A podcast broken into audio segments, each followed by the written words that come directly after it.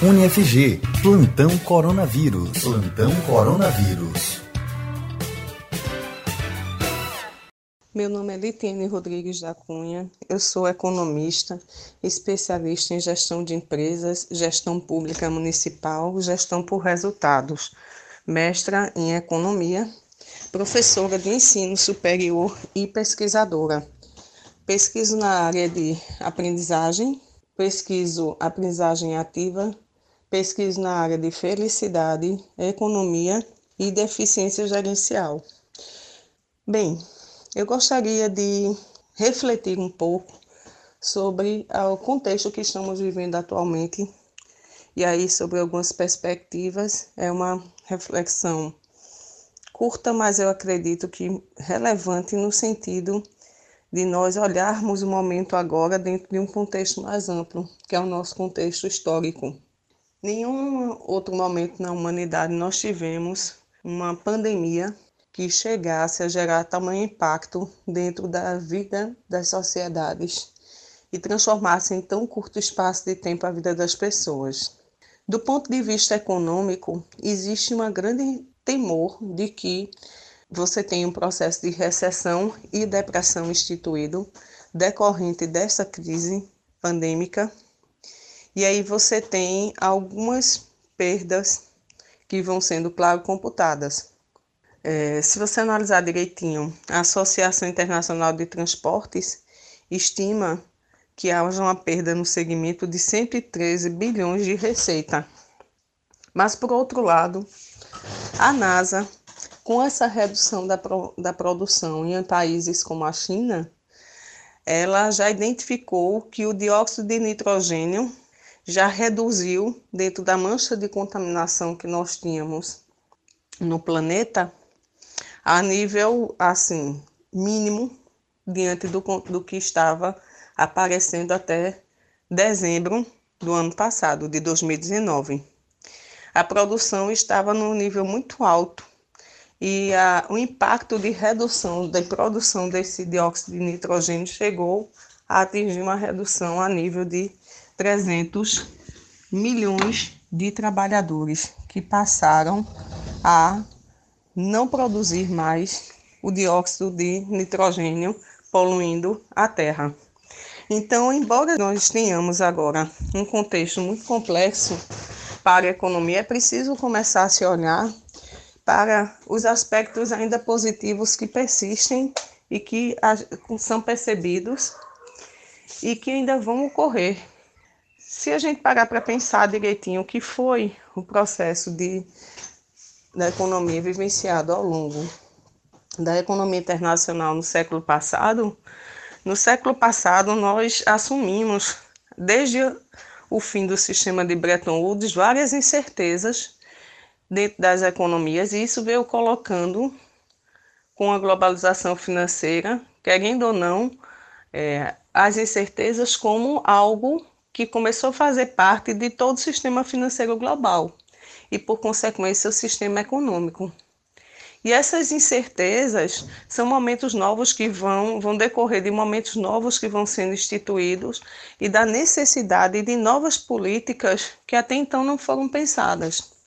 O Estado esteve sempre preocupado em manter um equilíbrio dentro das políticas econômicas, monetária e fiscal, mas o momento agora vai exigir dentro de um processo onde nos últimos cinco anos nós temos lutado a nível global vários países para a saída de crises econômicas, onde pensava-se, tinha-se como uma meta você instituir redução de gastos, certo, governamentais, buscar aumentar o investimento privado, a gente tem uma reversão de cenário agora que é muito importante, porque o investimento privado ele começa a ficar estagnado praticamente.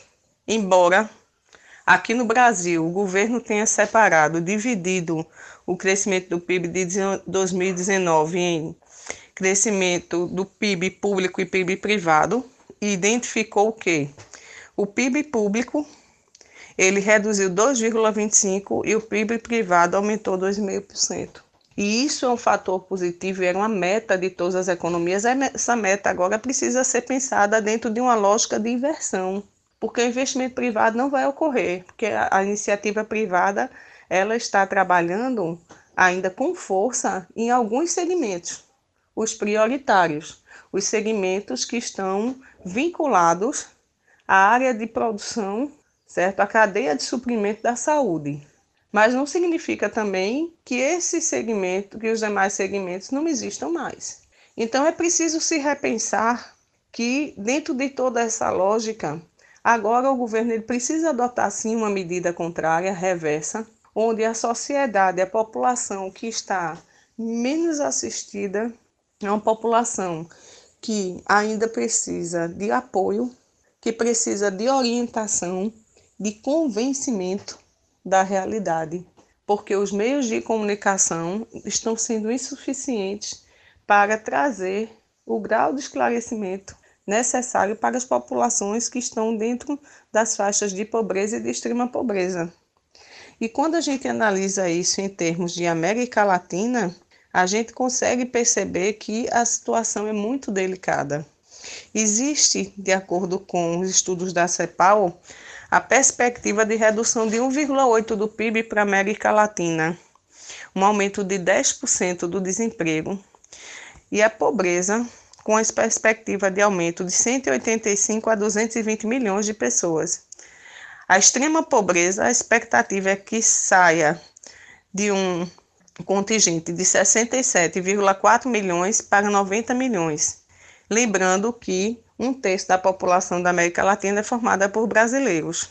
E aí o que é importante a gente observar dentro desse processo é que nós estamos com o Brasil vivendo um momento que também nunca foi esperado, com uma economia que estava começando a retomada muito lentamente de, de expectativas que já existem há um ano, estavam começando a se consolidar com praticamente seis meses de retardamento do que era esperado, mas a lógica de inversão dos investimentos dentro do sistema econômico, ela precisa ser enfrentada. E aí o que a gente chama atenção é que, embora o governo ele estivesse discutindo é, uma proposta junto com o Banco Central e tivesse liberado uma linha de crédito para 1,4 milhão de empresas de, pequenas, de pequeno e médio porte, beneficiando 12,2 milhões, o SEBRAE, em 2019, estimou a existência de 20 milhões de empreendimentos no Brasil.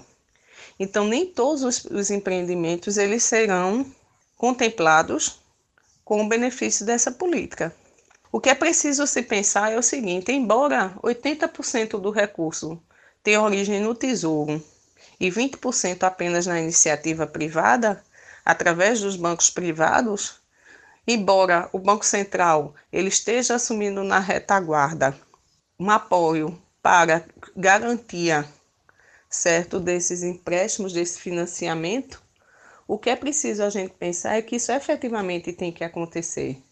São os critérios que estão sendo pensados para que as empresas realmente, dentro de um prazo de 30 dias, ela tenham a disponibilidade desse recurso já e as pessoas, os seus funcionários estejam recebendo na conta os seus salários. É preciso se pensar como essa economia ela vai continuar sobrevivendo, mas existindo uma série de, de aspectos que vão favorecer a permanência dessa economia. Algo muito positivo que já ocorreu foi a redução da taxa Selic para 3,75. Algo também muito positivo e que a Petrobras ainda não se pronunciou foi a redução de dezembro para dia 20 de março agora de mais de 50% do preço do, do barril de petróleo internacional. E por que essa redução não, não foi expandido a todos os bens que nós temos dentro da economia ainda? Porque a Petrobras não baixou ainda, certo? O custo do combustível, que é fundamental para as empresas. Se nós tivéssemos um impacto de mais de 50% hoje no preço do combustível, isso seria desastroso para a economia. E uma redução não seria de extremo benefício, não? E por que essa redução ela ainda não foi impactada, não foi articulada, não chegou na ponta do consumidor, não chegou para a empresa? Então é preciso se enxergar que existem vários aspectos dentro da economia várias áreas que podem ser trabalhadas e que podem auxiliar. Uma outra questão que a gente precisa refletir é: o Brasil, o governo federal, está tomando a iniciativa de prover programas de transferência de renda. Os estados também precisam fazer isso, os municípios também. O governo precisa abrir linha de empréstimo para os estados e municípios para programa de transferência de renda, porque embora exista todo o esforço do governo brasileiro, ele não vai ser suficiente para aportar o contingente de pessoas.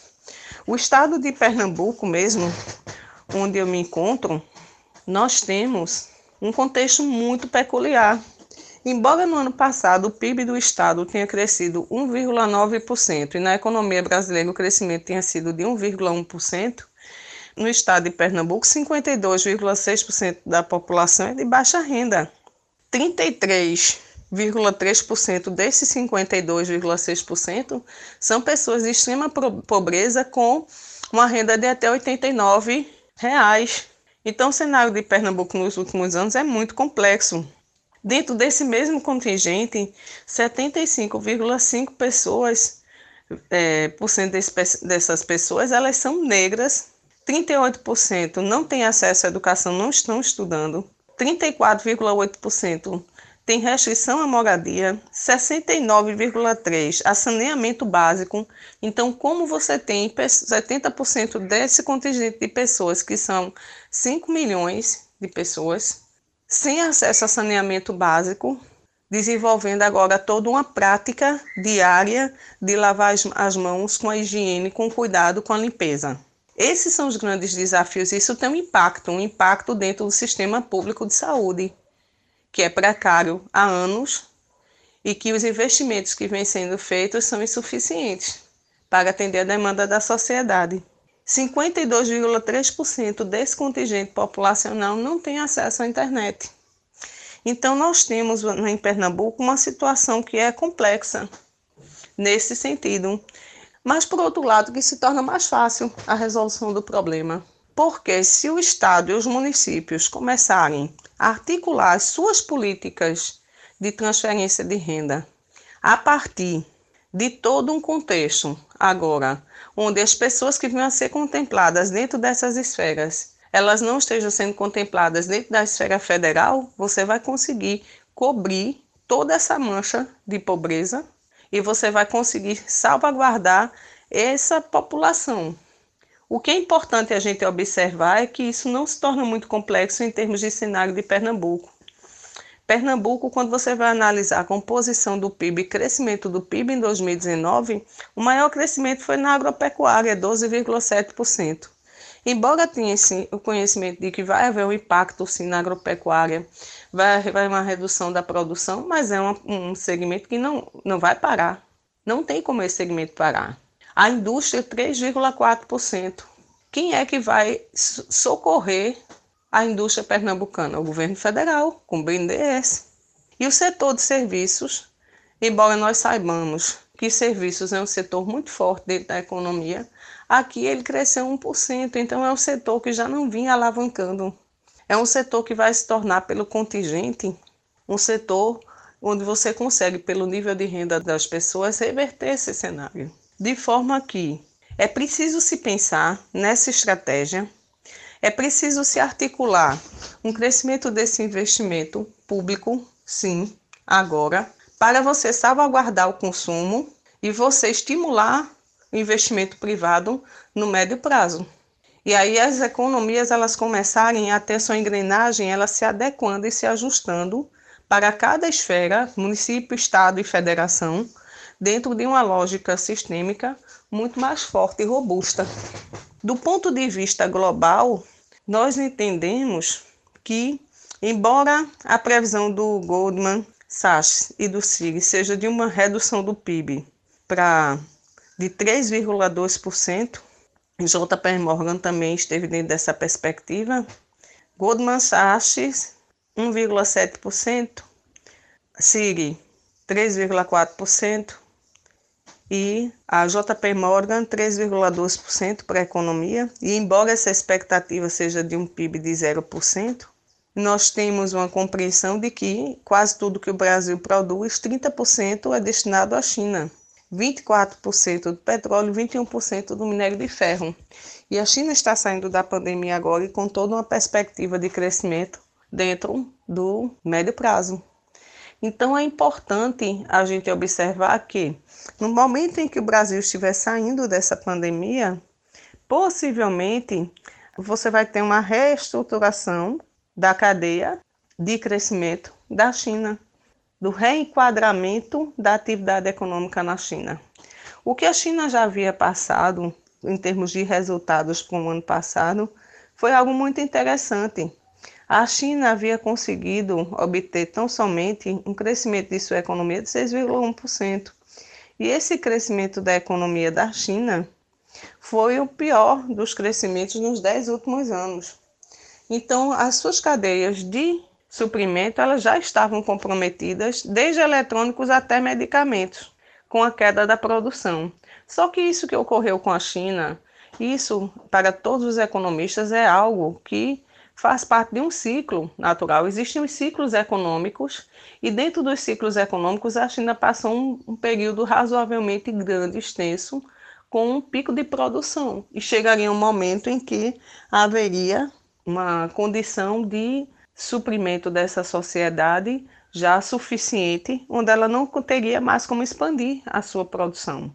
A China vem buscando nos últimos anos, agora, expandir a sua produção e não mais a, a exportação em países como o Brasil, como a África, porque você tem uma mão de obra de, de larga escala e você tem um espaço para a implantação do, das indústrias, porque internamente ela não consegue mais crescer fisicamente.